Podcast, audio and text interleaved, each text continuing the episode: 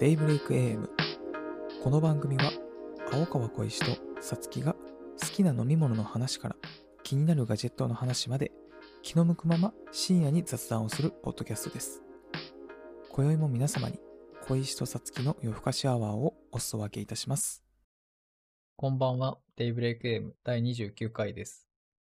はいどうもこんばんはさつきですよろしくお願いします小石です。よろしくお願いします。お疲れさんですお疲れ様です。暑いね、連日。暑いですね日に日にね、お疲れが溶けちゃいますよこう溜まっていく感じっていうのがわかりますね、ねえ。なんか朝、僕、東向きの窓が部屋にあるんだけど、はいそこで寝てて、はいで、すりガラスなんですよ、うち。うんうんうんだからカーテンつけてないのね。あだから、もう朝4時ぐらいにさ、4時、うん、多分そのぐらいには、まあ、結構日の光が、ーうんうん。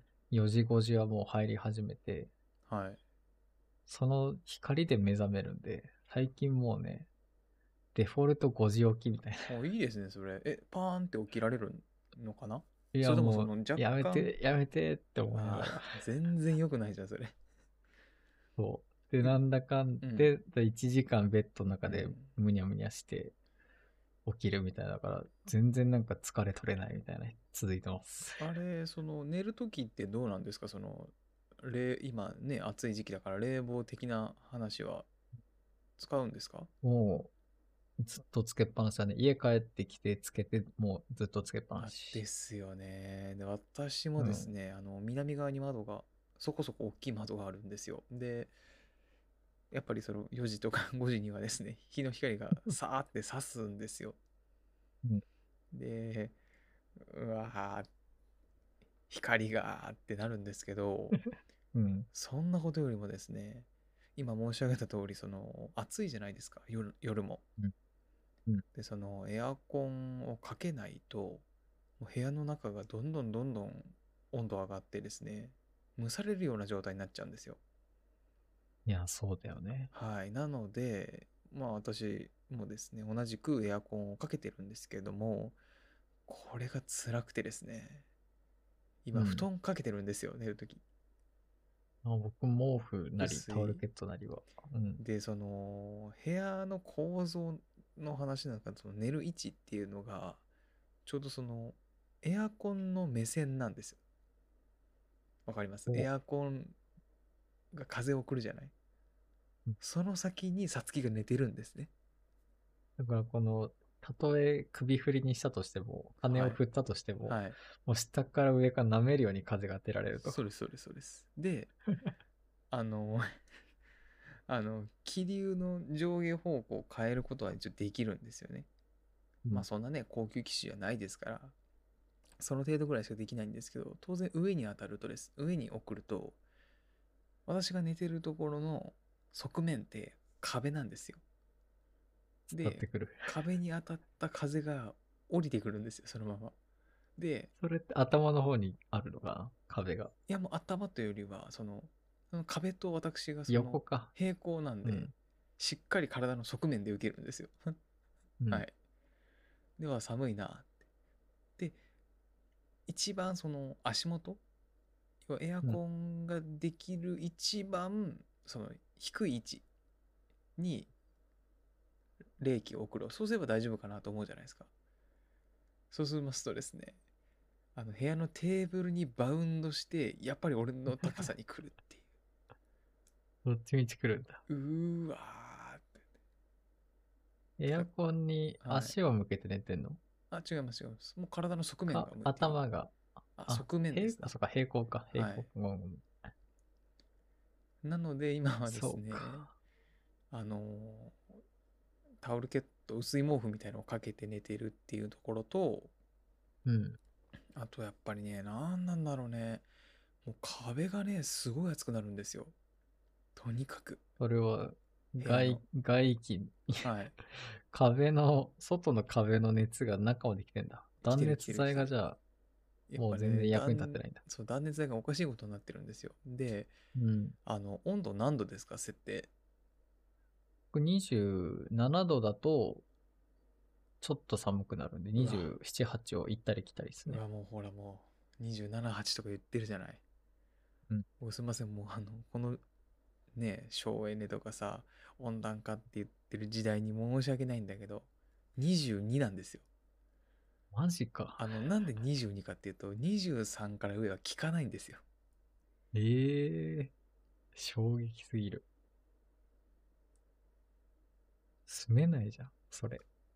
おかしいことになってるんですよ。本当に。やばいね。それなんか、エアコンが効かないとかじゃないの？あ、多分それですそう。いうわけじゃない。能力的なそれは、話それもある。その話。それもある。で、うん。まあそんなことをしてるので、その、車通勤なんですよ、私って。で、その通勤の時にエアコン使わないんですよ。おお、それすごいね。なんでかっていうと、別に使いたいんですけど、やっぱりうん気持ち悪いんですよね。仕事してる時あエアコンにまあ当たって。で、家帰れば死死にたくないからエアコン使うじゃないですか。で、だから汗をかくタイミングっていうのがやっぱなくて、それはわかる。だから、今はですね、暑いんですけど、窓を開けて、結構苦しいんですよ、暑くて。ただ、車だって、中全部真っ黒だから。焼けてるからね。暑いでしょうん。だから会社行くと汗だくになって、どうしたのって言われるんですよね。何分ぐらい車乗ってんの？25、30ぐらいかな。25だな。30だそれをエアコンつけないのは、そりゃ汗だくになるな。なりますね。それすごいね。だけどね、なんか体やっぱりその、休、寝てても疲れが抜けきらないみたいな。いやー、まあ、わかる。なんとなんか年う々、ん。エアコンが辛くなってるのはすごいわかる。あの小学生とかさ中学生の時さエアコンとの距離をさいかに縮めるかみたいなのやってたでしょ？本当にあの、いろんなところで良くないけど、部屋をキンキンにしてかける毛布の気持ちよさに僕は酔いしれてたからね。そうそうそうそうそう。そう冷たければ冷たいほど良しとされてたからね。そうそうそう。キンキンにして半袖、半短半袖、は短パンでもう毛布にくるまるっていう幸せが、はい。今は全然そんなことはないよね。そう。そうなんですよ。だからね今ね今この瞬間にも使ってるんだけどもあの扇風機のあのそよ風みたいなのがあるんですよ。一番弱い。もう回ってる羽も見えちゃうぐらいゆっくりな。それがすっごい気持ちいいですね。もっとうちわで仰ぐレベルのやつね。もうねそのレベル。もっと弱いかもしれない。うん。なんかそよ風なんですよね。やっぱそれぐらいが気持ちいいですねまあだから、その日中ね、日が出てる時にそれやっちゃうと結構熱中症とかね、なってくるから、ね。日が落ちて、もう夜とかにね、うん。外気がありつつそれだったらまだうん。気持ちよさそうだね。そうだからそんなことでですね先週末うん。皆さんはいかがお過ごしでしたでしょうかね？4連休。そうだね。まああの私は、まあ、休みなくですね4連勤だったわけですけれどもあの栄養剤っていうんですか？あの 瓶に入ってるさ栄養ドリンク的はないやつ。はい。あれにやっぱ手を出してしまいましてまあもらったからっていうのはあるんですけど自分で買ったわけじゃないんですけど、うんうんまあ、もらった手前ちょっと捨てるのもなと思ったり飲んだんですよね。4連勤、休日、祝日4連勤は僕も経験はあるけども、無理でしょ。この暑さもあってし。かもそう、もう、ものすごい混んだんですよっていうのもあって、4連勤、手出しちゃったんですよね、ドリンクに。これがね、激まずでね、びっくりしましたね。なんとかかんとかで、みたいなね、飲みやすいんかなと思ったらもう全然、がっつりじゃあなんかいろんな漢方成分とか入ってる。多分入ってるね。もう飲んだ効後のくやつだだから次の日は多少やっぱり思い込みかもしれないけどそんなにね疲れはね残ってない気はしましたねまああ聞いたんじゃない？そんぐらい、結ちゃんとしたやつ。構そういうのって飲みます？僕は、な、モンスター飲んじゃう。あ、モンスターね。エナジードリンク系のもっとなんか速乾性のあるさ、うんうんうんうん。今効くみ、飲んだ瞬間効くみたいなやつを、もうどうしても頭痛い時とか、その気気圧で、薬ない、薬持ってなくて、っていう時とかに飲んじゃうかな。うもう会社のさ、自動販売機にさ、入そのエナジードリンク入ってる時点でやばいよね。なんかえ、えもうそこでなんかさ、循環してるさ、怖っ。もうなんか、これ飲んで働けみたいなさ 会社のメッセージすごだいね。うん。で、怖いのが結構売り切れてんだよね。ああ、結構多用してるよ、みんな。うん。結やばい構売り切れてるんだ。そう、売り切れて。だって、あよ4つあるからね、モンスターが。ああ、ええそんなん見たことないんだけど。同じ味、2種類2種類で4つ入ってる。はそう。まあでも最近はね、やめて、ちゃんとコーヒーでカフェイン取るようにあ。うんうんうん。してて、で、ちょっとね、コーヒーにまたハマりつつあって、いろいろ、今、グッズを集めてるんだけど。いいね。でさ、その、それで思い出したんだけど、中学校の頃だと思うんだけどさ、中学のね、1年か2年のどっかなんだけど、あの、修学旅行でね、で、その、修学旅行って、その、旅行会社さんが来るじゃない？その、生徒と先生、プラスそのまとめ役みたいな、その会社のね、旅行会社みたいな。ああ、うん、ツアーコンダクターツアーコンダタクター、なんか5、6人来るじゃないですか。ー。うん。で、あの人たちってその、まあ我々と一緒に行動するし、部屋も泊まるんだけど、やっぱりその段取りとかっていうのは、うまいことこう、スムーズにいくように準備するんだよね、あの人たちって。当然だけど。で、そんなの知らないからさ、当時。あの、ホテルか旅館、ホテルだったかな、なんかトイレに起きちゃってさ。で、あのーそのトイレっていうのが分かるからその端にフロアの端にあってさ。でそのフロアの端の部屋にその先生方が泊まっててさ、まあ、うん。自分は男だからその男子の男性の先生とそのツアーコンダクターさんみたいな人がいてさ。でバーってトイレ行こう。どうしてもその近くまで行かなきゃいけないからトイレバーって行ったらそのツアーコンダクターがバーってこう出てきてさ。で一緒にそのトイレ行ったんだよねその人とそのツアーコンダクターさんと。でどうした？ら寝られないの？みたいなこといやそういうことじゃなくてちょっと今トイレでつってああつって。そしたらスーツだったのよね。その人。でもうねそれね真夜中だったのよ。うん、うん。あれ？スーツえ？ー、みたいな。そしたらその部屋の方からねなんか喋り声が結構聞こえてきてて。でなんでそんなこと聞いたのかわかんないけどなんか寝ないんですか？って聞いたんですよ、うん。そしたら今さっきさつき言ったようにいやみんなが寝てる時なんだけどもあの明日のちょっと準備とか計画をねスムーズにいくようにやってるんだよって言ってくれたんですよ。うん。あー。でそこでああそうなんだありがとうございます。じゃあでなんでかわかんないけどあのなんか早めに寝てくださいねみたいなこと言って別れたのよ。でその次の日の朝あの全く同じまあ当然スーツでいるわけさ朝誰よりも先うん。にその場所にね、集まるみたいな。で「あいいりますよ」みたいなでその時に僕言ったんですよ「あの昨日寝られました?」って。言ったら「ああまあうん大丈夫だよ」みたいなこと言って「え本当ですか?」みたいな「大丈夫だよ」つって。でこっからなんだけどそのツアーコンダクターさんが僕にちょっとこうしゃがむ感じになってそんな大きい声じゃなくて「大丈夫よ心配しなくてありがとうね」っつってあの見せらんないんだけど僕たちはねあのとある飲み物を持っててねそれを飲むと頑張れるんだよって僕に言う怖えな。笑顔で言ったんだよね怖えよ。でその時にあそうなんだみたいな感じで終わったんだけどうん。結局それが何なのかがわからないって果たしてそれは市販で手に入る薬なのかうんそれともモンスター的なやつなのか？うん。ただのハったりなのか？ただのはったり。それをねなんか急に思い出しましてあそういえばあの時のえね旅行会社さんの人言ってたなーってただ物はね見てないからさー、うん。ただなんかやばそうなやつなのかなとは思ったけどねまあ、わかんない。アルコールかもしれないよ。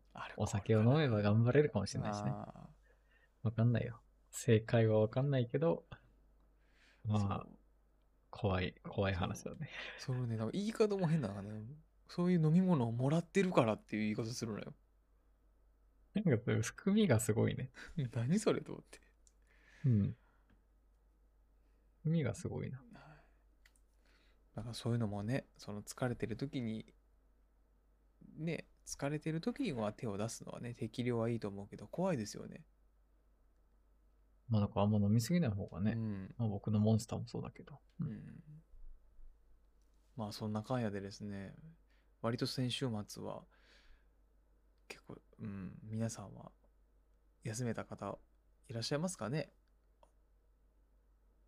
まあ、リラックスしてみんな見てるんじゃないですか？テレビで。例の、例の祭典を見てるんじゃないですか？うん。まあでも素晴らしいですよね。なんかメダルとかね、たくさん取れてて、すごいんじゃないですか？今、ヤフーのね、うん。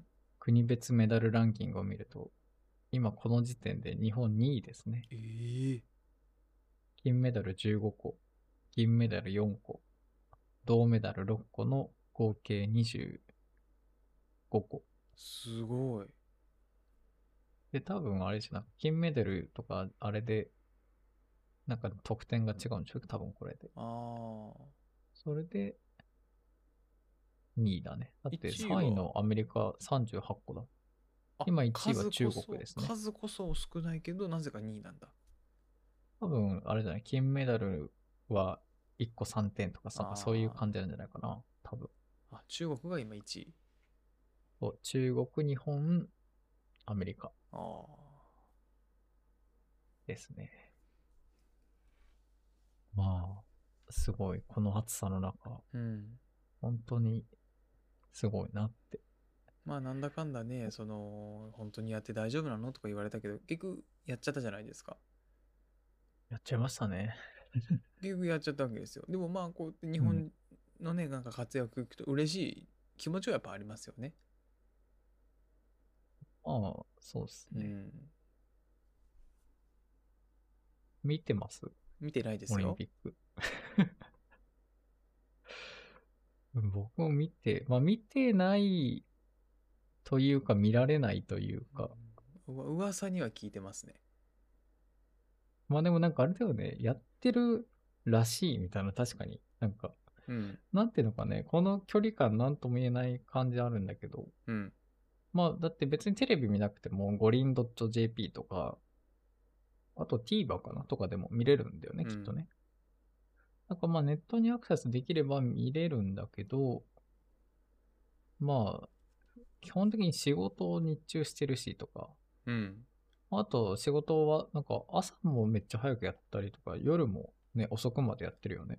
うん。でも、なんか見ないみたいな。そうね。自分も、うん。なんか結果を人から聞いたりしてるかな。なんか、ニュースアプリとかの通知で知るよね。ああ。そんなレベル。まあでも、なんだかんだテレビでやってれば見るし、応援するんじゃないですか？それはその、まあ、ね、自分の国の代表がね。始まったならば盛り上がろうって人多いと思うね。うん。僕ね、あの、開会式は見ました、実はあ。らリアルタイムで。ほうほうほ3時間くらいもう。お、すごい。う長いなと思いながら、お酒飲みながら見てました。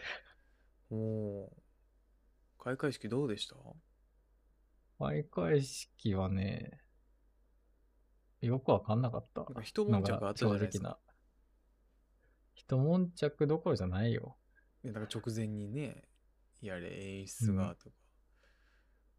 やれ音楽やとうかね。ん。まあ、だミキコ先生っていうさ、その Perfume の振り付けとか演出でおなじみの。方が、のチームが最初やり始めて、開会式のね、任されて、で、いろいろごたごたがあって退任されてみたいな流れ。があって、まあどうやらその中の案をちょっとずつつまんでるらしいと。わ、厳しいな。それプラス なんか政治案件でねじ込まれたのは残ってるとか、なんかいろいろそういうのが、まあちょっとこういう時の瞬間文集強いなっていうのがあって、台本11冊を入手、五輪開会式崩壊全部打ちまくっていう、なんか109ページのね、なんかその舞台資料とかあるのが公開されてて、それすごい面白いんだけど、あまあ、ーなんかそういうのをちゃんと公開ね、世のため、この後、後世のためにそういうの残しておいてほしいんだけど、金額とかもうん。うん。でも、だから要は、つまりどういうことかっていうと、まあなんかテーマも何もなく、一貫性も何もないっていうところなんだよね。だからよくわかんなかったっていうのと、まあなんか成功も失敗もないみたいな。だってそもそもどこを目指してるかよくわかんないんだもんみたいなんかやったらいいでしょみたいな感じだね。な。うん。だったね。まあインテルのあのね、ドローンとかすごかったけどね。あまああれもなんか結局ピョンチャンでやったやつじゃんとか言われちゃうんだけど、まあ台数増えててより地球をやるのがすごかったりとか。でもなんか一個だけ悲しかったのがなんかであれだなたまたま見たのがその開会式直前のやつでさ職場のなんかテレビでついててさ休憩室かなまあまあ見るんだけどさあのー開会式がほら始まる前に今今言った通りさいろいろあったわけじゃん係が辞めさせられちゃったり退任したりとかさうん。で過去のその開会式うん。を振り返るっていうやつやったんだけどそのうん。なんだろうちょっとこれどうなのっていう物議を醸した開会式を振り返りましょうみたいなのやってるんだよね。おお、煽ってるね。それ見た時にねちょっとなんか悲しかったな。そうだね。ななんんかそういう花から。そういうのは掘り返さなくていいじゃんみたいななんかその こんなんも過去ありましたよみたいなことを言っとくわけよ。こんな失敗してるのもありますよみたいな。うん。その北京オリンピックだっけ？その開会式の時にさ放送されたのその花火がさ一部 CG だったっていうんだよねうん。もうみんな覚えてないしその映像出されてもどれが CG か分かんないんだよ。これが CG ですっていうわけでもないんだよね。ええそうなん、そんなんやってたんだ。そうでなんかその女の子がね歌を歌うっていう開会式見せ場があるんだけど口パクのやつ口パクだか。いや確かに口パクはおいおいってなるわけなるとは思うんだよね。確かに。ただ別に今言わなくてよくないみたいなそういう過去こんなことやってた国もあるんですよみたいな。はいはいはい。それではねちょっと違うかな。なんか見ててね。うん。変な特集やってるなって。そんなのもあそうだね。それはなんかちょっと変な特集ではある。うんああ、そうね。何が良かったか。ああ、だから開会式とか、そのものって話とはちょっとずれちゃうけど、うん今時ってさ、やっぱりさ、まあ、その YouTube とか TikTok が流行ってから実は初めてのひあの、オリンピック。まあもちろんうんあったけど、そんな、なんだろう、一部の人しかアップロードしてなかった YouTube とかね。ってものが、もう一般的に有名人も全然やるようになっうんてから多分初めてだから、うんそのオリンピック選手がガンガン Vlog とかで選手村の様子とか、開会式の様子とかを出してるんだよね、TikTok とかでも。はいはいはいだからもう内側からのが見れるっていう楽しさはある。海外選手が。だ海外から見た日本の姿も見れるし、それこそ有明とかさ、今近づけないからさ、うん。なんか交差点のおきに警察官が立ってるらしいからさ、へえそういう、そんならワンブロックワンブロックで警察官いるらしいんだけど、そういうのが見れる。はのはすごいなと思って、今っぽくて、そういうのは結構見たりしてる。あ。でもそれのせいでっていう言い方はおかしいかもしれないけどさ、かね、海外から来ていただいてるその選手の人がさ、投稿したのでさ、あの風呂がめっちゃ狭いとかさ、ああ、天井が低すぎるみたいな。そういうのも見えちゃまあ、うよね。それ。いや、確かにね、ね、だってに日本の住環境はもう、そうそりゃ、だってなっちゃうよね。どどこが悪いとかって分かんないけどでもかわいそうだなとは思ったね。すあのその海外の選手が風呂バスタブ立ったらもうギリギリなのよ。まだ体のサイズがね。そうでその時にそのオリンピックのなんだっけその委員長みたいな人がね早急に対応するようにみたいなえあのなんかい冷蔵庫がないとかね。でできるそれと思ってその天井高くお風呂えーみたいなあの、ベッドがさ、段ボール製なんだよね。今回ね。そうなの？そうそうそうそう。あの、フレームかな？が。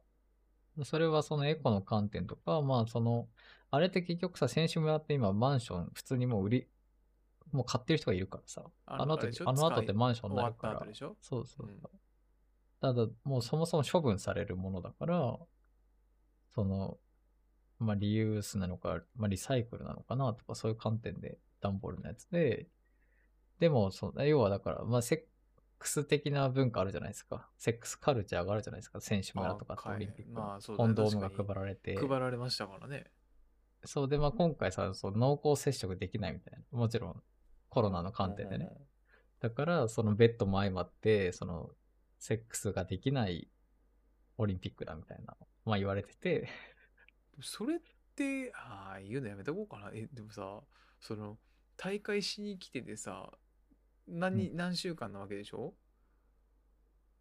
その、試合やるために。うん。誰とやるのって 思うんだけど。そっち、そっち掘り下げる？それはまあ、だから、いろんな世界各国のあるんじゃないですか？僕たちの知らない。世界がそこには連れてくるわけじゃないよね。その現地であったとか、そういうことなのかな、やっぱ。どうなのまあやめとこう。いや、だからそ知らない。の個人これは的に、その思うのが、だからうん別にその深掘りはする気はないけど、その、こううんその避妊具を配りますっていうのは、どういうあれなのかなと思って。知らない。めちゃくちゃ数配ったでしょだって。いや別にいいんだけど、うんあ、もうそう、その何週間かでもものすごいんだと思って。まあ、そういう意味でもだトップクラスなんだと思って、あ、なんかな。いや、そうじゃない。アスリートってそういうもんなんじゃないの？エネルギーがやっぱりあるんじゃない？とは僕は勝手に解釈してたけどね。あそう、それで、そのベッド、まあ普通に分には全然使えるので、ベッドもうん。別に200キロだったっけなとかまで体荷重があって、普通に使えるんだけど、どこだっけなどっかの国の野球チームかサッカーチームの人たちが、何人乗ったら壊れるかっつって、9人乗ってジャンプして壊れたやつを TikTok に上げて、めっちゃなんか批判されてたとか。そういうやっぱちょっと負のその、ある種のバカッター的な。そういう側面もあるんだけど、ででも、、もちろんポジティブな動画もいっぱいあるから、ああの、面白いね、その辺はね。あ。開会式、要は国立、新国立競技場を歩いてるとこういう視点なのかと。うん。あと、おにぎり、コンビニおにぎりが開けられなくて困ってるとか。あの難しいじゃん、あの海苔のやつ。いや、全然。海苔パリパリで食べる。全然。あれ確かに僕その動画見て思ったのが、あれ、あの一番プルってさ、要は上から下に、要は三角形の一番頂点、上の頂点のとこをうん真下から下ろしてくるじゃん。うん。あれってさ、でもさ、一周しなきゃいけないじゃん。最初のプルで。ああ、はははは要は単純に下に下ろしただけじゃ、は。うんうん。あれってさ、背中の方まそので次のにやって初めて、そうそうそうそう2番と3番が生きてくるってやつだよね。そプールだけだと分かりにくい部分は確かにあるかもしれない。我々はもうそういうもんだと知ってるからね。そう。だからその動画で外国の選手がプールで下までやって、2番3番やって、もう海苔がべちょべちょ、ギザギザの裏切り刻まれちゃって背中側では。くっついてるからね。そうそうフィルムはそうそ。れは確かにわかんないな、って。いやでもそれもなんか、まあちょっと、まあある種分かってたのかもしれないけど、その、なんか、私、な日本語、多分 Google 変換とかでやった、私は困っても助けがいりますみたいな感じでその動画上げてて、うんうんうん。で、その後で、その、なんか、みんなありがとうっつって教えてくれてありがとうみたいな動画でちゃんと食べられた新しいおにぎりで、今度はちゃんと綺麗にできた動画上げてたんだけど、大 まあなんかそういうのね。そうそうそいや、おにぎりもそうだし、そう、選手のそういう、ねえ、ベッド事情とかなんか想像したことがないからさ、う。まあ、子供の頃は知らなかったよね。なんかね、まあ知らない世界たっぷりありますね、まだまだね。たくさんありますよ、そりゃ。で、さっきのあれでしょ？だから、開会式の台本だってそうでしょ？え、そんなことになってるの？っていう話じゃん。いやー、でもこれ本当になんかドラマ化とか映画化とかしたらもう、すごいことになるよね。絶対。だから、いやでもちゃんと、あの、もちろん、起きてしまったこと、もうこうこういうことになっちゃって、うんもちろん反省すべきだし、うん。あの、ちゃんと、でもこういうのってちゃんと振り返らないと、これでじゃあもうん。う終わったからはい終わりじゃなくて、じゃあどうしてこうなっちゃった、どう、どうしてこうなったとか、どういう、どれだけ金額かかったとかっていうのをちゃんとね、残してほしいから、うん。それは、なんかね、終わって1年後とかでも全然、ちゃんと後悔してほしいよね。うん。し、その、要は、選手村のそういう事情を別に知らなくていいから、うんちゃんと知る、僕たちが知るべき権利があるものに関しては、ちゃんと知りたいけどね。知らない世界も。まあね、いろいろあるんでしょうけど、まあ無事にね、終わってほしいとは思うけれども、まあ残念ながらね、実際はね、もうどんどんどんどん結構大大変な感じになってきてますけれどね。もうね、まあ、うんオリンピック関係者含めて、まあ感染者は出てるうん。よね。ですね。まあ、どうなんでしょうか。だこれで、あれだよね、その、まあもちろんさ、指数関数的にも増えてってさ、まあ大体今3000人超えてきて、うんまあじゃあ1週間だったらまあ2万人とかにはなってきますって、こうな、どんどん8月に入ってまたどんどん増えていく。まあ今うんうん減る要因がないからってね、うん言ってる、分科会も言ってるけど、まあそうなった時に、じゃあパラリンピックがじゃあ後ろに控えてて、オリンピックはやって、じゃあパラリンピックは人増えたんで中止しますとか、なんかそういうのにはならないでほしいなと思うよね。そうね。そこでなんかの、辻褄が合わないというか、その、言ってることおかしいじゃん、みたいなね。そうそうそう。安心安全でコントロールできてますってね。そう。だからもういい例が甲子園がそうじゃん。甲子園、ね。今の状況ってさ、過去一、まあ、結構緊急事態なわけじゃん。だけど去年のほら甲子園でね、いろいろあって、ね、できなかったわけじゃん。でもそ一れ、桁台とかでね、感染者数。でもそれよりも、全然その大変な状態になってもオリンピックをやってしまうと。まあ、本当に、なんだろうな、僕うんうのん。見てる SNS のタイムラインとかも、うん。オリンピックで盛り上がるツイートとかがある中で、その、病床が足りないとか、うん。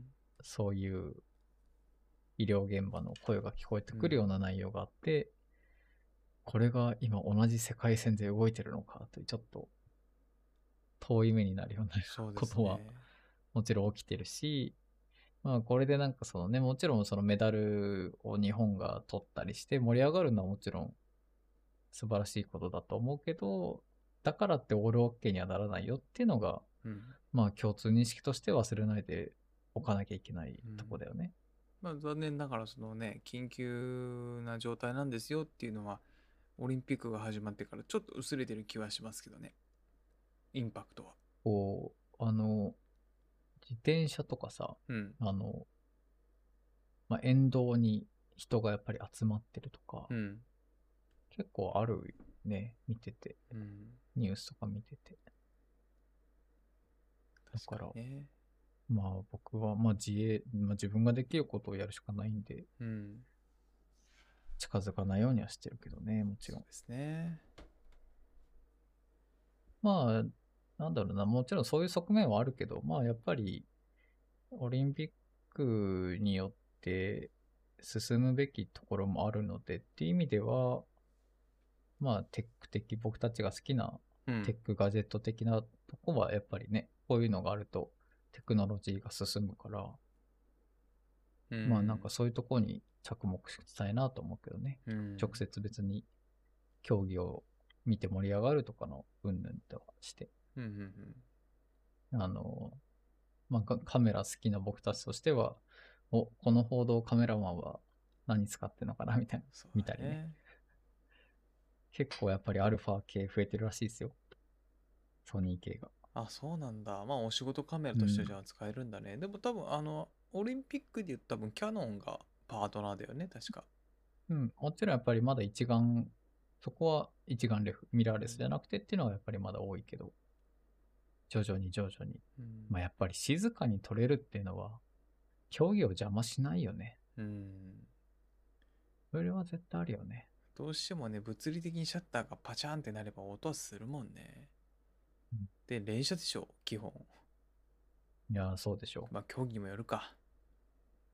そこは確かに強いよね、うん連射でしょう。うん。まあ、バッテリー問題とか言うけどね、今は大容量化してるし、まあも、持ってればね、解決するからね。まあ、入れ替えがめんどくさいとは思うけど。ここはね、あるよね。うん。まあ、とか、あとは、あの、まあ、今回ユニフォームとかだけど、まあもちろん、まあなんていうのかな、その、持続可能な感じ？うん。そう、僕、そのオリンピック、まあちょっとその4連休、ちょっとテレビを見る機会があって、はいはいはい。めっちゃテレビで SDGs の話とかしてるんだね。それも結あ構、そうなんだ。衝撃だった。うん。めっちゃ環境、SDGs、SDGs って言ってて。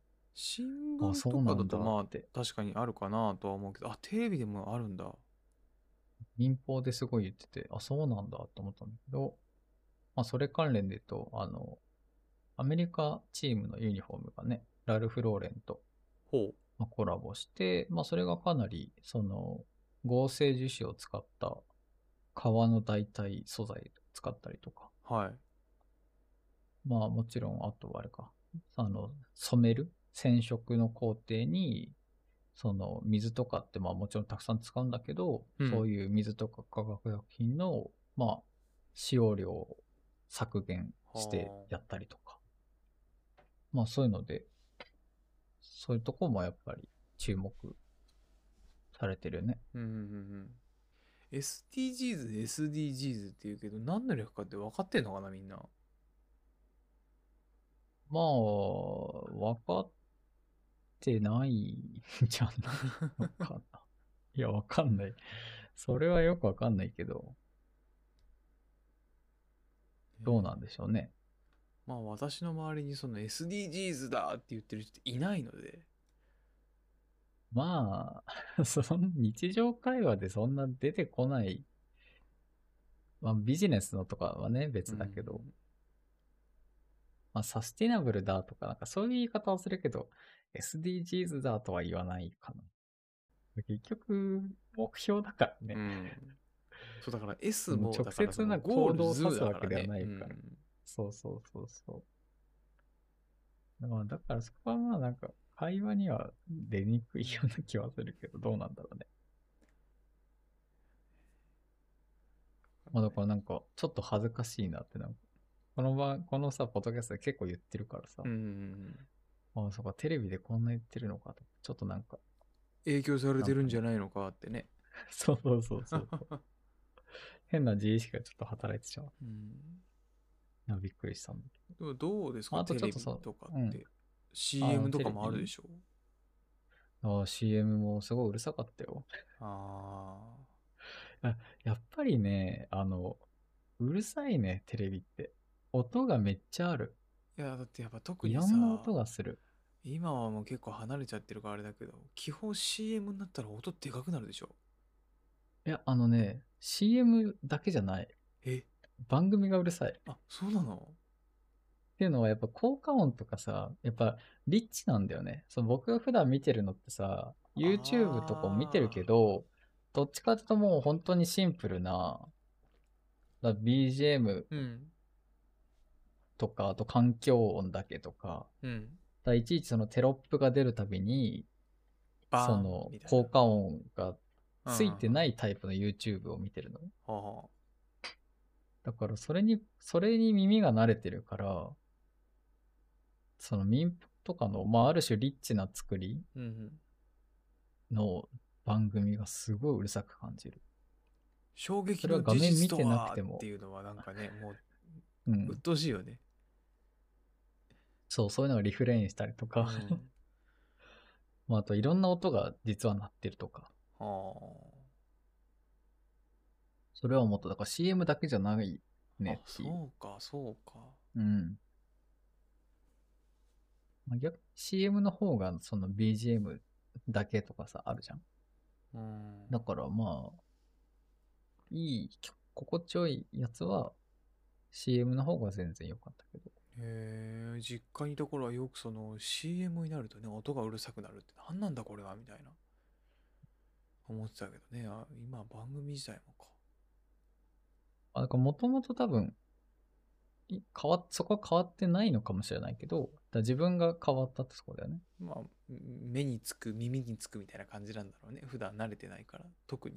そうそうそうそう。うん。だから画面、だから要はリビングとかにいて、がだリビングでスマホいじったりとかして、だから画面は見てないんだけど、ああ。めっちゃ音うるさいな、みたいな。そんな感じ。そう、だからなんかね、テレビって、ちょっと話、それたけど、まあ、テレビでやってりゃ、そりゃ見ちゃうよねっていうのはあるよね。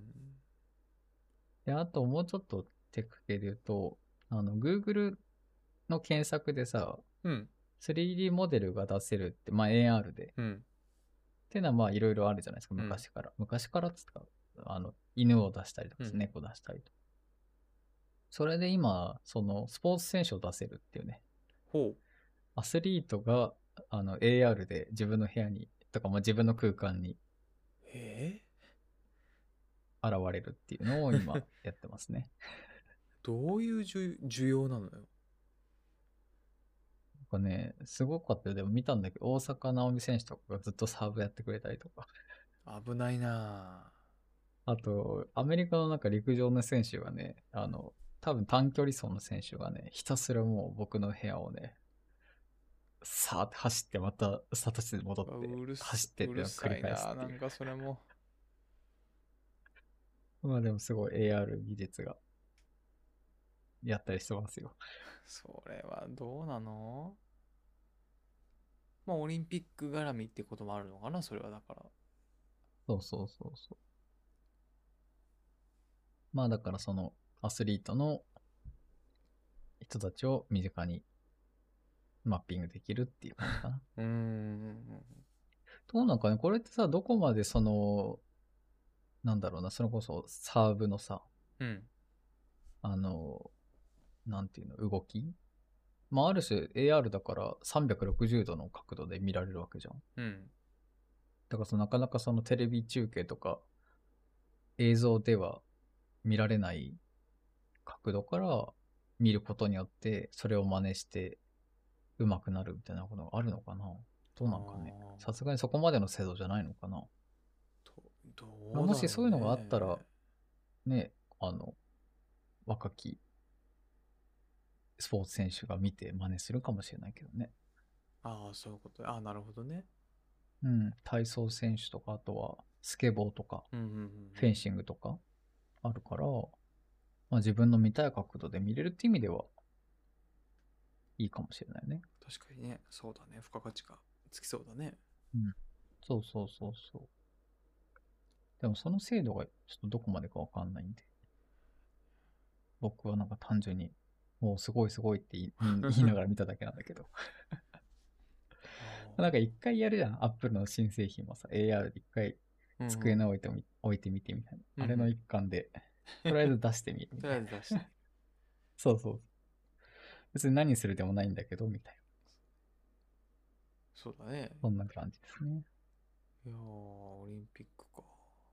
あれ、いつまでやってるんでしたっけ？オリンピックってそもそも。8月の8日とかじゃないかあな。結構やってるん確だ。うん。もう次決まりましたもん2ね。週間、10 17日か。17日次決まりましたよね、確か。次じゃない、次の次か。次がパリで、次がロサンゼルスで、その次かな、32年あか。オーストラリアあ、そう、オーストラリア。だね。ちょっと年名忘れちゃったけど。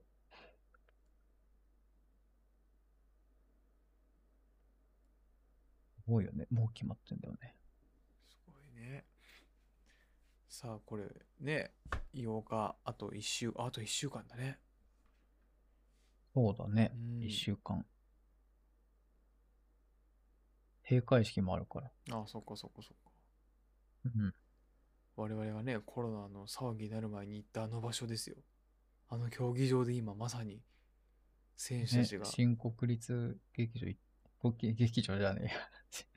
競技場行ったもんね。行ってましたよね。あの辺をだからやってるんでしょ。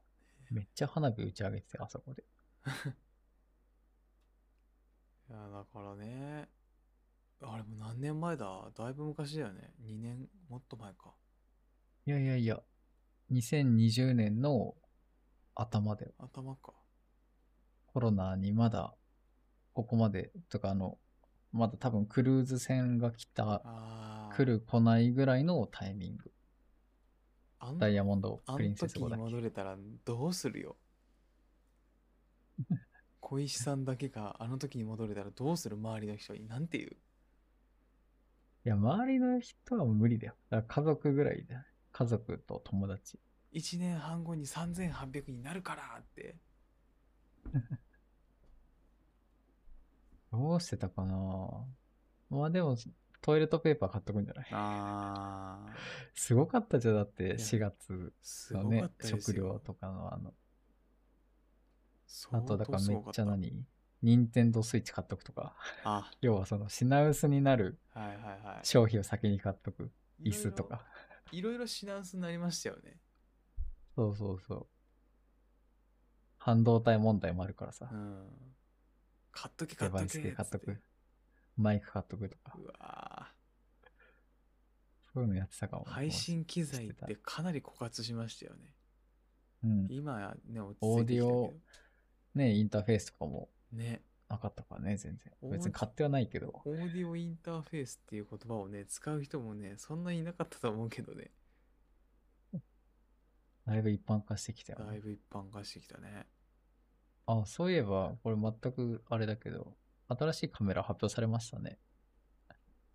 ソニーの？ソニーのやつ。E, E が入るのかな ?VZ。ZBE10 らしいですよ、正式名称。わかんねえ。あ、そうなのな？ZVE10。あ、E10 なんだ。あー E10。まあ、ZV-1 の後継機。まあ、後継機後継機っていうか、まあ、兄弟機だね。うんうんうん。要は、ZV-1 はコンデジだったけど、はい。この ZV-E10 は、同じ Vlog カムなんだけど、レンズ交換式だと。ほう。レンズ交換式ってことは、今まではそうじゃなかったよね。そう、ZV-1 は、あの、コンデジ、だレンズが一体型のね、振動、振動、電動振動うんのレンズがついていたと。買えます？これ。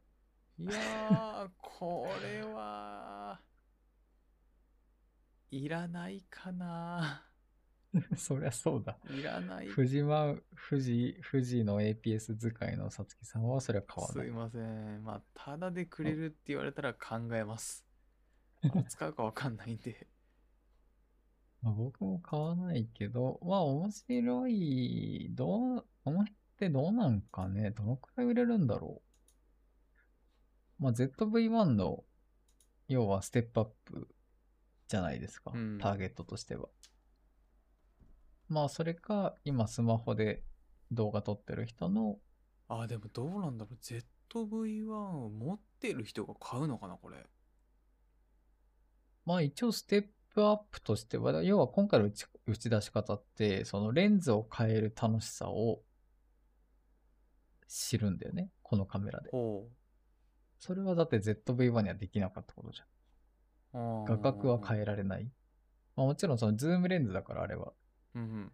もちろん変えられるは変えられるんだけど、あとはボケ味の量だよね。APS-C センサーと1インチの違い。そっかそっかまあもちろん。センサーサイズも変わるのか。レンズ、うん、明るくなるんで、その辺でレンズを交換する楽しさ、ボケとか、まあ、望遠使ったりとか、うんうんうん。こう超広角使ったりとかっていう。とこの楽しさを知ってもらうっていう意味では、ZV-1 からのステップアップ。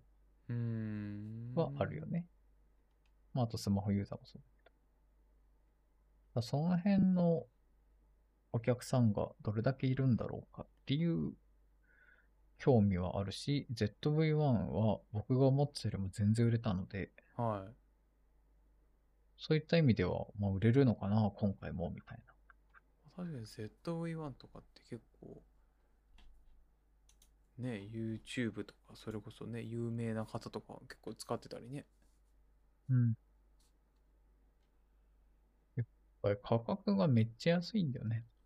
いくらでしょ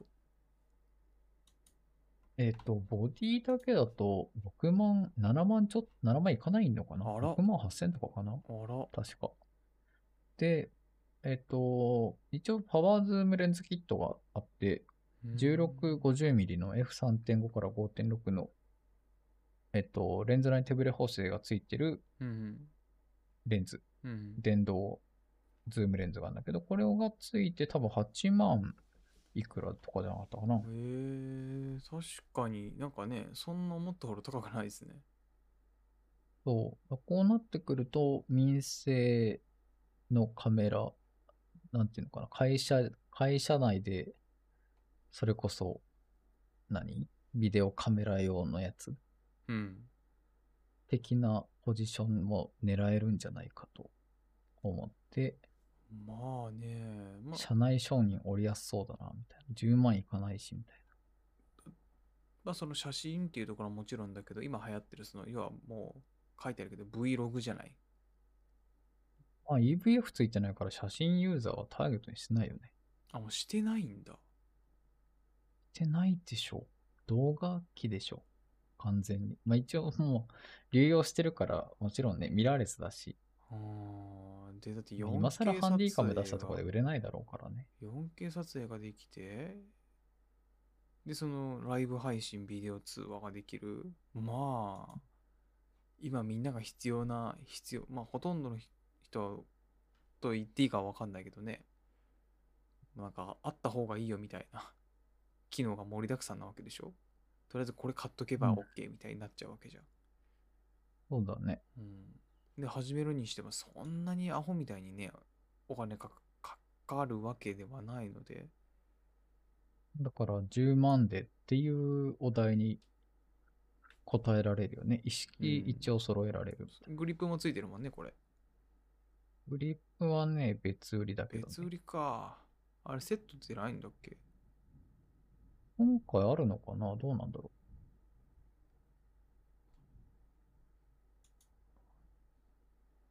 今回はないね、セットは。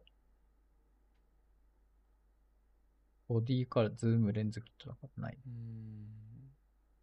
まあでも、確か同時購入とかで、対象アクセサリー同時購入でキャッシュバックキャンペーンとか最初やるから、発売記念キャンペーンで。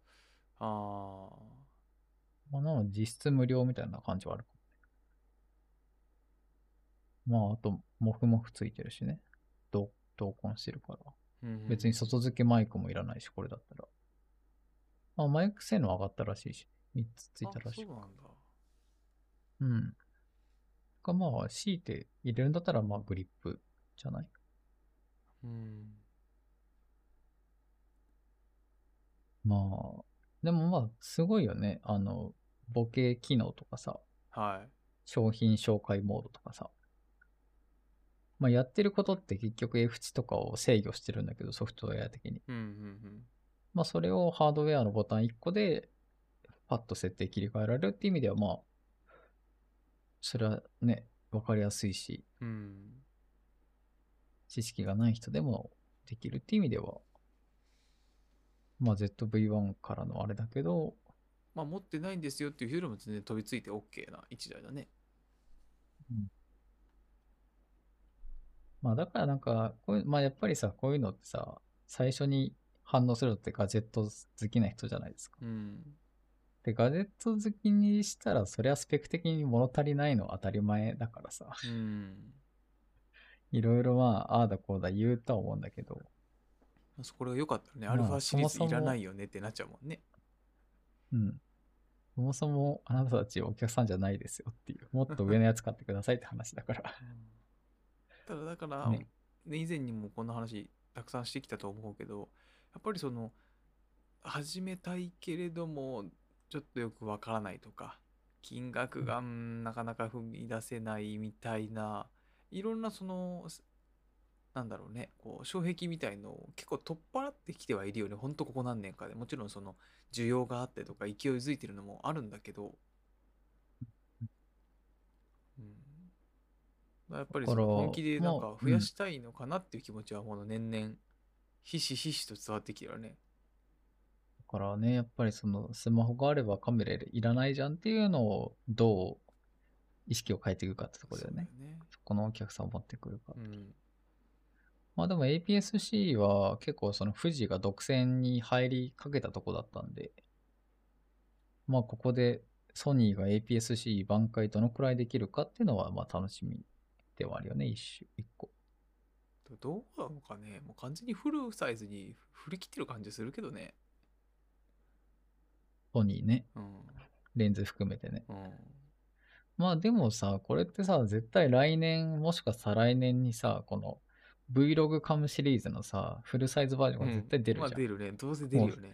この ZV-1 と ZV-E10 のステップアップ機が絶対出るわけじゃんそう。すると今度さ、アルファ 7C で何なのってなるからね。まあだから、α7C は α7-3 の小型化であって、あ、そうなの Vlog カムではないから、だからあれはソニーのミラーレスのスタンダードのコンパクトサイズだから。あれってファインダーあるんだっけ？あるあるある。でも左側、センターじゃない。ああ、左側か。そう。だからあとは、α7R シリーズ、高感度うのん。タイプのコンパコンパクトサイズ。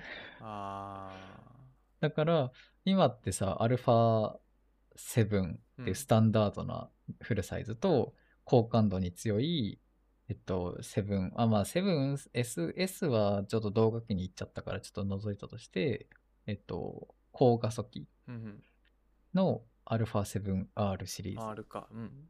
と、まあ、今回の Vlogcam。うん。と、まあ、わかんないけど α9 とか。うん。で、まあ、一応さ、それぞれ特徴があるじゃん。うん。それが全部、各、あの、小型サイズを出してきたらいやすごいことになるよね。まあね。α7 スタンダードのコンパクトサイズ、高、あの、高画素のスタンダー、えっと、コンパクトサイズ、Vlog のコンパクトサイズ、フルサイズあって、スピード、転送スピード。でも転送スピード速いのはな、ランポート入れられないから、ないか。まあ、あの、まあでもやってくるでしょまあ、富士フィルムは自分のペースで頑張ってくれう。まあね。って思う。ただ、うんもうそろそろ発表してもいいんじゃないのかいっては思いますけどね。そろそろ準備はできてるんだよね。ねそう。え。まあでもこの ZV-E10 も7月30日から予約開始で発売9月17とかだからね。あ、そうなんだ。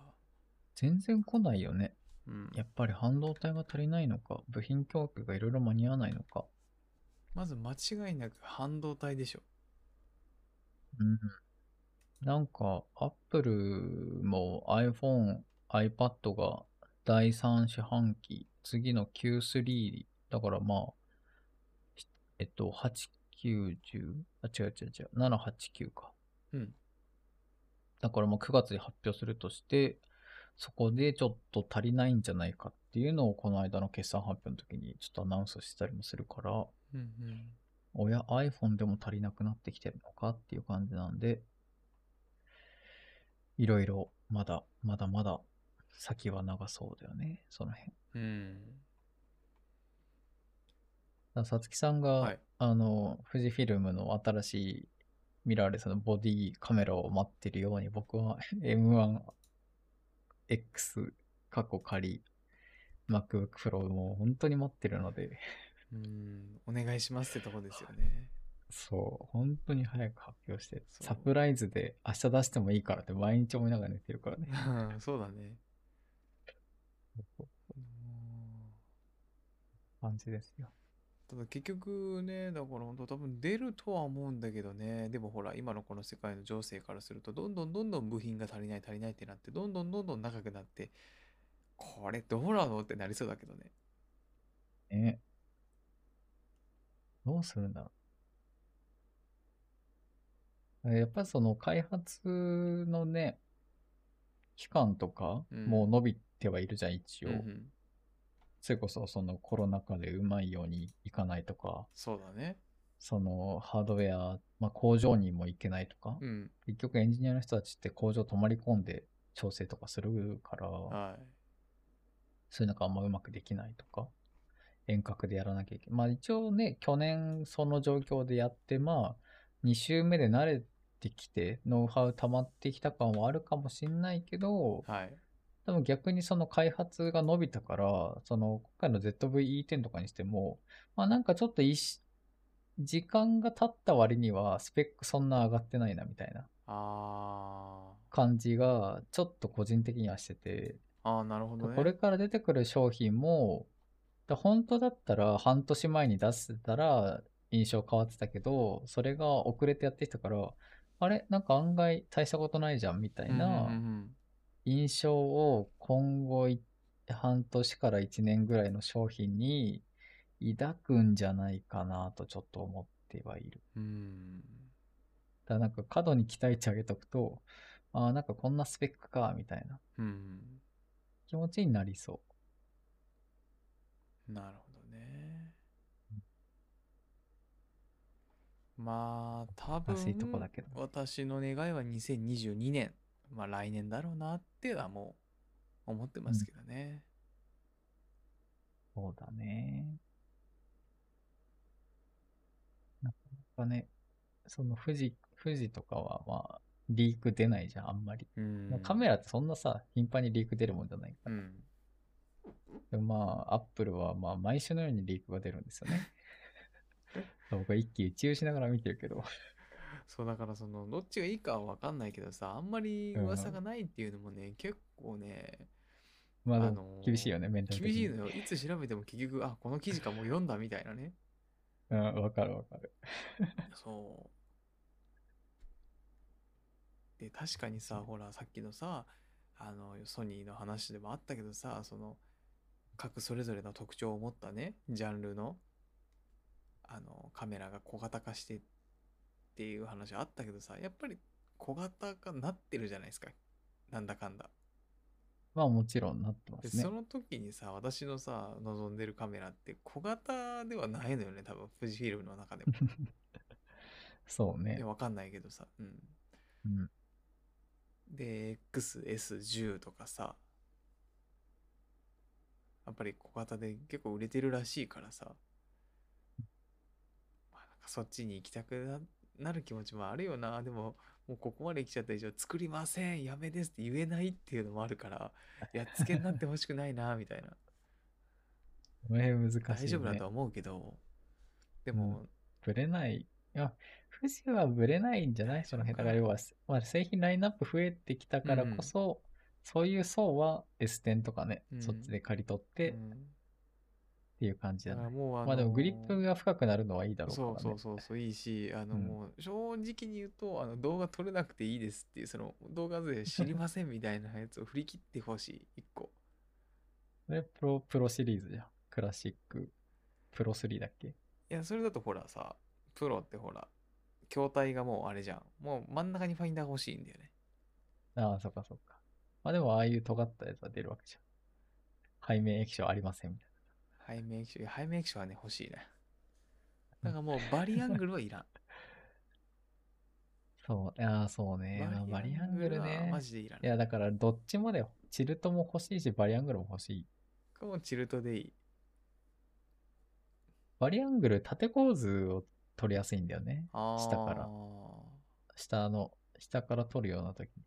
見れないんだよね、チルトだったら。あなるほど、ね。自分、頭までこうやんなきゃいけないけど、バリアングルだったら、うん。下を、あ自分の頭はそっち向けなくても撮れるから、それはそれでいいんだよね。うんうん。どっちも欲しい。いや、もうよろしくお願いしますって感じ。そうね。まあ今できることはレンズを買うことぐらいですよ。でもない、取りいけねえしな。これはあれがね。ねえ。僕ももう全然写真撮ってない。最近。本当だから毎週のようにね、これ、会議やってますけど、それで使うぐらいですよね。そうね。なんか本当もうウェブカムだよね。そう、ウェブカメになっちゃったね。ウェブカム化してますただやっぱりその売りたいとかって思う気持ちはやっぱなくて、全くそういう気持ちに今なってなくて、ださっきも言ったように、早く出てくんないかなっていうのあってるので、うん。もう本当お願いしますって感じ。僕はちょっと売る気で言いますよ。僕ちょっとねレ、レンズとね、コンデジちょっと今、私たちの防湿ここと、新宿の防湿こあーこと、マップカメラに、ちょっと収めようと思ってますよ。あれでしょ？だからメインを1個残してって話だよね。もちろんもちろん、メイン手の残してて、うん、ちょっと使わなくなっちゃってるやつは、ね、ちょっと一回取り替えて別のやつをうん投入するみたいなね、下取りしてもらうっていうのをちょっと今計画中です。うん僕の場合はもうどんどん使わないやつを売って、新しいやつに入れてっていうスタイルなので、うんうんうんそんなことは考えてます。最近物欲がちょっとやばいんだよな。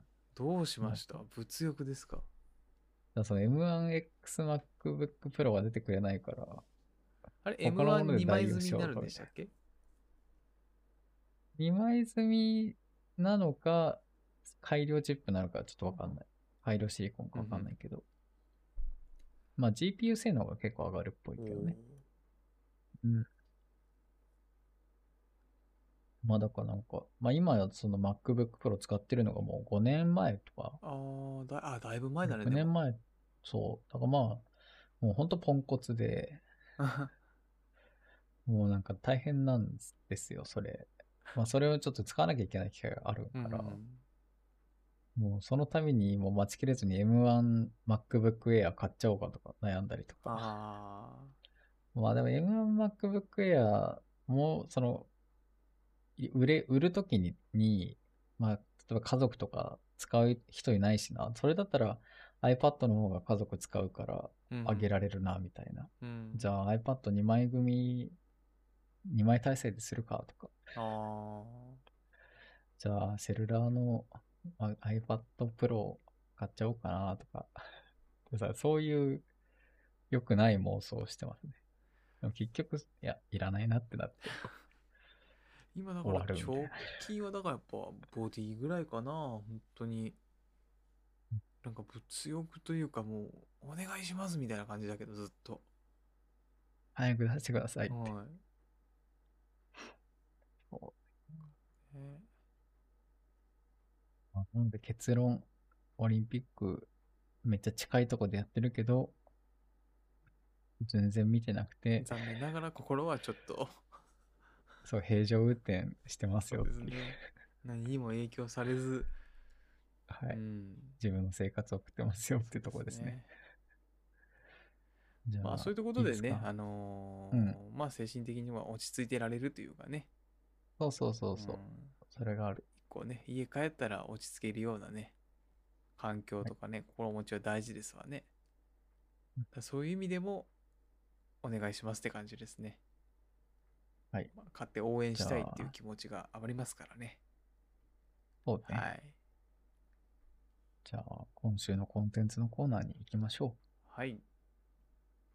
今週のコンテンツのコーナーは、ちょっと予定してたのは、はい。あんまりコンテンツ話ではなくて、最近買ったものの話をしようと思ったんだけど、はい本編でちょっと触れなかったんで、えっと、ネットフリックスで大坂なおみ選手のドキュメンタリ。ーが、オリンピックに先駆けてなのかわかんないですけど、公開されて、7月16日からかな、配信がスタートして。全3話のリミテッドシリーズで、1話がだいたい30分から40分ぐらいのボリューム。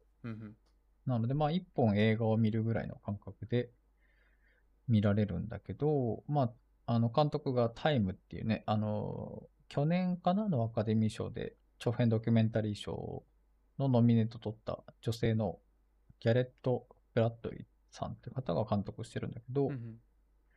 まあ、このドキュメンタリーがすごい良くて、まあ、2019年、まあ、大坂なおみ選手が全米オープンで、えっと、グランドスラムの連覇うん。とかを取って、まあ、その前後とかその辺の密着の様子を、まあ、描いてるんだけど、うんうん。まあ、やっぱり、いろんなプレッシャーが彼女にはかかってるところ、うん。それに対して、どう向き合うかとか、うんうん。どう、どう対処もできないみたいな。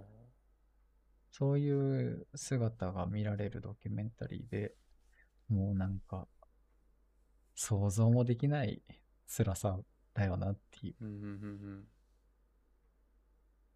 まあ、やっぱりその、日本、アジア人女性としてのレッテルも。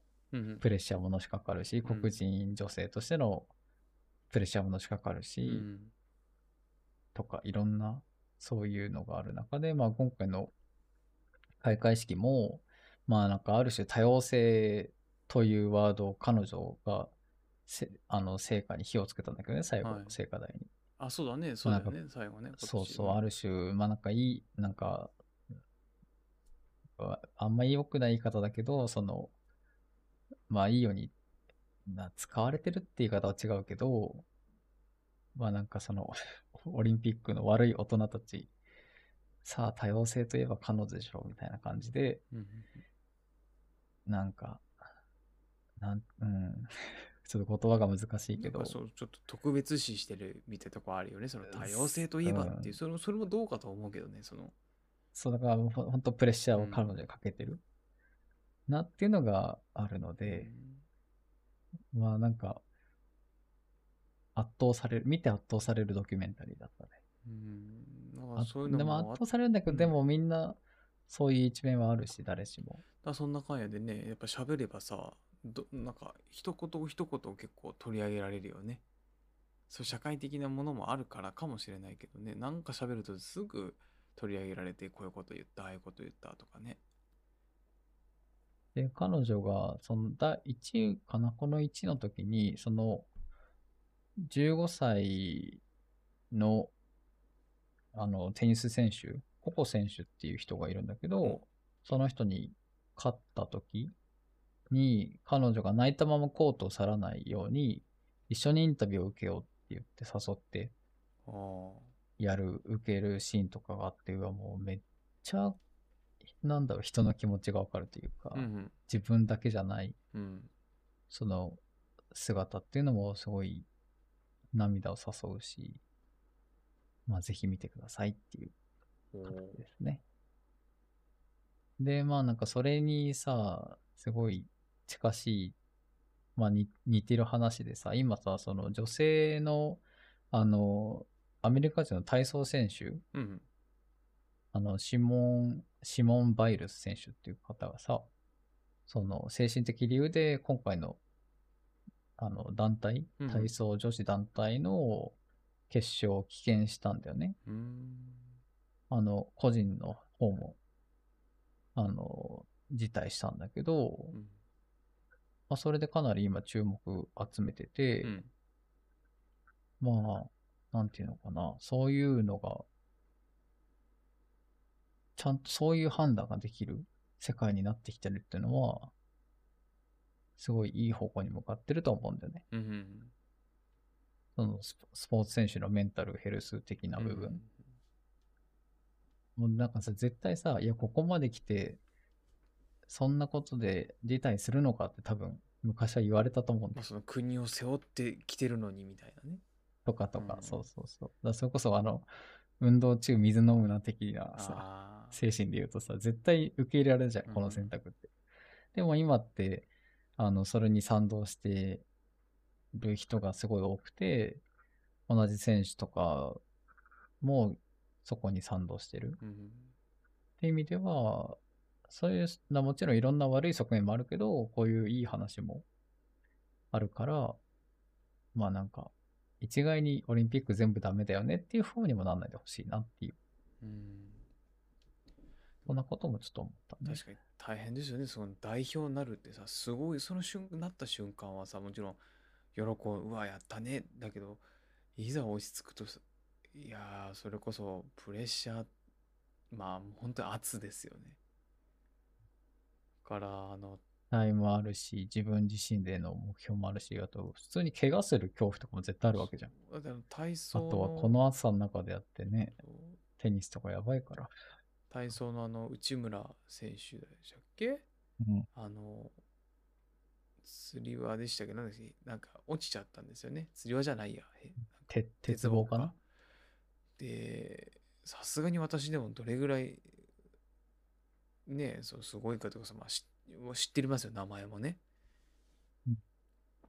オリンピックでもね、しっかりこう結果出してたって、なんか、キキングとか言われるわけでしょ？もうもう日本の中じゃトップクラスの選手でしょ？でもその人がやっぱ優勝を期待されててさ 落ちた時に日本代表を選ぶ時の選考でこの争った人にこう土下座して謝りたいとかね。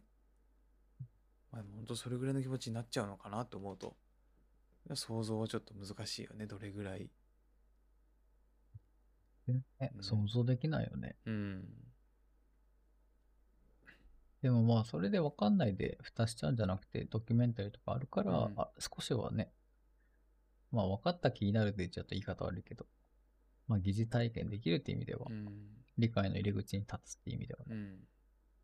すごいいいドキュメンタリーでした。でもね、そうやってね、そういう舞台で戦うっていうだけでも相当すごいですよね。正直なところ。いいよ。うん。ジャスティン・ビーバーも支持してるよ。おうシモン選手のこと。すごいね。まあそこは、まあ選手、第一に考えるとかね、大事だと思うよね。だからほら、サッカーとかでもブラジルとかだと負けるとさ、もうボッコボコじゃない。ボッコボコだよね。帰れないみたいなね。うん。そういうのもバス、バス大変なことになる。そう。物投げられたりとかさ。うんいやそれだけやっぱりみんなのさ期待って嬉しいものもあるけど怖いものもあるね。うん。あの、中国の体操、体操じゃない、あの、卓球か。うん卓球混合ああはいはいはい。ダブルスうん。で負けちゃってなんか、ひ非難されたんでしょ？選手たちが。だからもう確か勝って当然でしょみたいな感じなんだろうね。うんそう誰よりも強いのにね国内じゃ。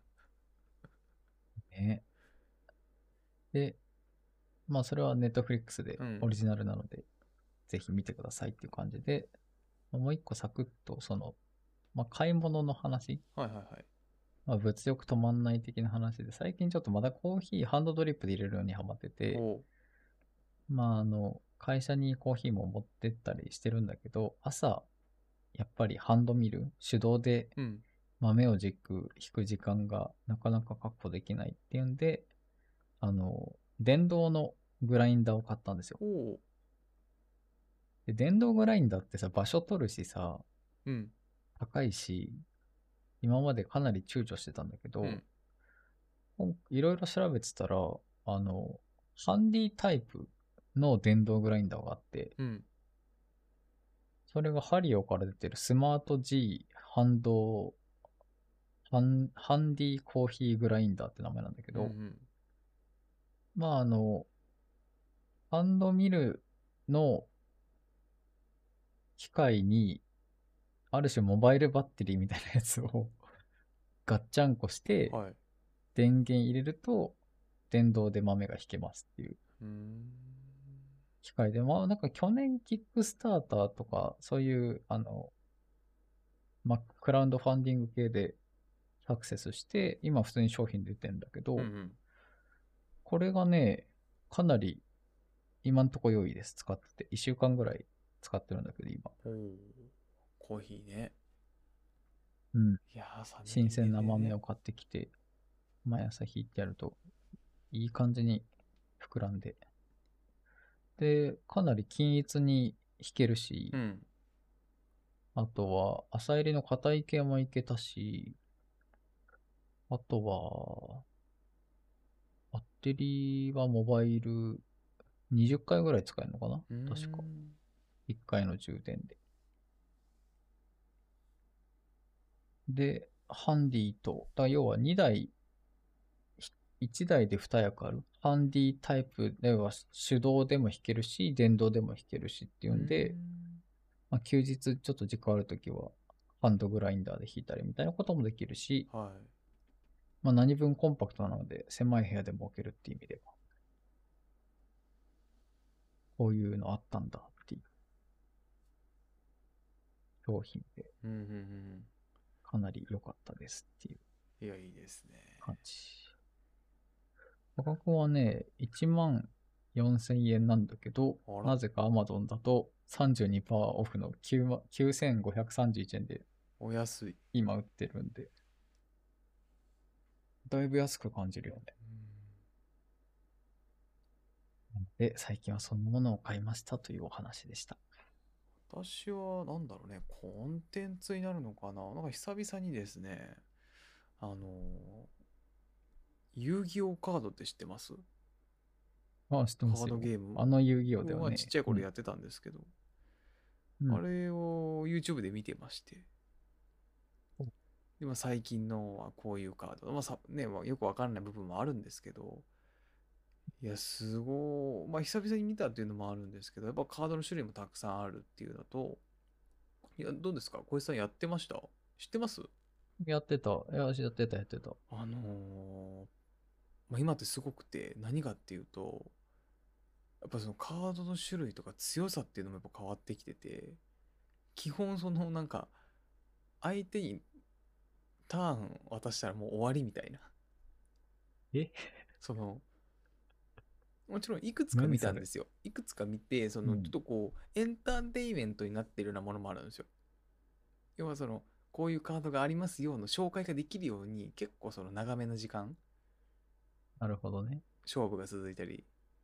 こういうまあ解説そう。解説そうこういう風に使うとこういう展開ができるみたいのを見たら分かるようにただなんか本気のデッキとかになってくると一旦目でやることがもう10個も20個も30個もあって なんかもうソリティアだって言われる表現があるぐらいで で相手に「はいどうぞ順番渡しますよ」って言ったらもうなんかもう妨害妨害で何もできないみたいな。えーそんな感じなんだ。怖っていうのとあのあと今はやっぱすごい当時そのちびっこだったからっていうのもあるしお金もなかったからなのかあの今カードにねこうスリーブって言ってねいろんなキャラクターのカード保護があるんですよ。あれでもあったよね。昔から。あありました？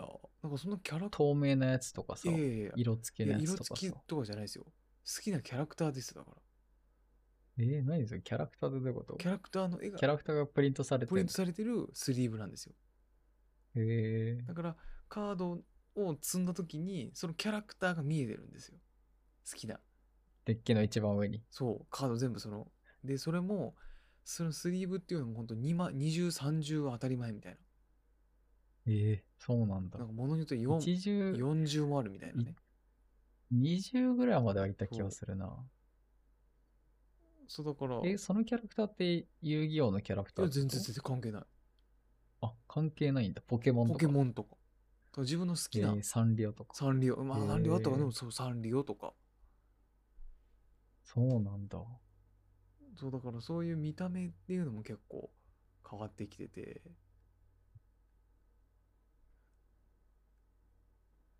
それを見てたんだ、YouTube で。そうあ、でもなんかそれ面白そうだな。そうちょっと見てみたいかも。見てるだけでもね、なんかもう全然知らない、全く分かんない世界だからさ、さすがに。そうだよね。なんか色色が違うカードがいっぱい出てきたりとかで、ああ、そういう風になったんだと思いつつも、まあびっくりしたところは、本当に下手したらもう、速攻で殺されちゃうっていうのと、えー、そうなんだ。と、そのデッキのその何？その自分のデッキを、その、カスタマイズじゃないけど、そう自分の好きなオリジナルな、オリジナルなっていうか、その既製品だと思うけど、うん。全然そのまあ遊戯王関係ない組み合わせで楽しめるっていう、ふう。に変わっててね、そうなんそうだ。息が長いなゲーム息が長いゲームだなってすごく感心しましたねそうだよね。まあでもね、またミニ四駆流行ったりしてるから、うんやっぱり、ブームは何回も回ってくるんだね、そういうのはね。ねちょっと見てみたいな、それ。うんだから昔好きだったこれ好きだったなっていう趣味をもしかしたら振り返今ねこう YouTube とかで検索してみると意外な発展をしてまだ生存してるかもしれないからね確かに、うん確かに。それでなんか、ポケモンユナイトみたいなさ、ゲーム今あるでしょえ？それもなんかポケモンもなんか知らない間に新しいの出てて、そうなの？スイッチ版だ。だ全然知らないんだけど、うんうんどうや、どういうやつかとかを。でも多分、あの、普通の、いわゆるポケモンとは違うと思うんだけどね。うんうんあの、ジムリーダー8人倒してあっていう。ー。とは多分違うんだけど、もうなんか派生ゲームがまた出てましたよ。だからねもし ちびっこの頃ねそう好きだったものを今思い振り返るとね意外なね展開になってるかもしれないんで。いや、なっまあ、てるね、カードゲームでもいいし、それこそさっき言ったポケモンでもいいですしね。うん。ぜひ何かいろいろ変わってますよ。幼き日にはいハマっていたもの、ちょっと調べてみてください。消滅してるのもあると思いますけど。確かに。うん。気になるね、それ。何かあるかね、パッと思い浮かばないな、今。まあ、スライムとかは完全に死んだよね。ああ、スライムね。確かにね。練り消しとかね。たまごっち、たまごっちとかどうなんだたまごっち。たまごっちはありそうだなたまごっ。ち今だってあれでしょ？仮面ライダーで出てるんでしょ？あ、そうなんだ。派生してんだね。確かに。あ、あれ見たよ。竜、竜とそばかすの姫。あ違うなあ竜細田守監督。最新作。なんかあれね、すごいね、絶賛らしいじゃないですか。竜とそばかすの姫か。いや、いや、あ、そうでもない？はい。もうちょっと脚本ちょっとどうにかしてくれ。と、ちょっと強く思ってしまいました。へえ。ちょっとね、脚本がね、ちょっと細田さん一人じゃ、ちょっとなっていう。誰かに任せるか、アドバイザー的な人入れた方が良かったんじゃないですか。あららら、意外ですね。結構そういう感じですね。はい。まあでも中村佳穂さんがね、歌手の主人公役の声優やってるので、うんあの歌は素晴らしかったです。声量がすごいよね。まあ実際本業としてもやってるもんね、歌。もう、すごいミュージシャンだからね、大好きですよ。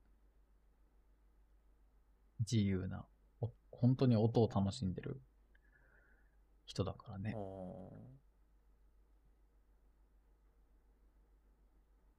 ちょっと脚本がちょっでそれ、その、いやこれそれぐらいにしておきましょうか、と、じゃあ。うんはい。それはねこの辺にしぜひ見ていただいて。はい、はいぜひ、ぜひ見てください。ぜひ見ていただいて、まあ今日のコンテンツのコーナーはここで終わりでありますけれども。はい。すいません。ちょっと長くなっちゃいました。ちょっとダバなし的にね、今日ゆったりとなんかお送りしましたけど。ね、ちょっとね、やっぱね、冒頭にも話したように、若干疲れ気味っていうのがあるので、いやわかるわかる。スローでどうでしょうみたいな話になっちゃいましたけど。はい。あ頭半分回ってないみたいなね。話しながらなんか、そう、これからでも1ヶ月まだ続きますからね。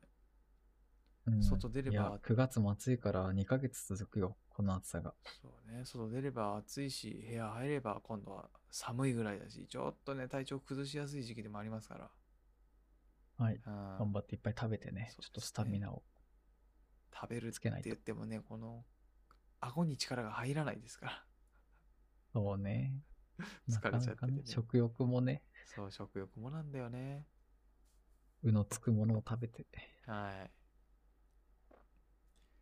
では、そうですね。今週もお聞きいただきありがとうございました。えーありがとうございました。暑い夏ですけれどもね、えー体調管理に気をつけていきましょはい。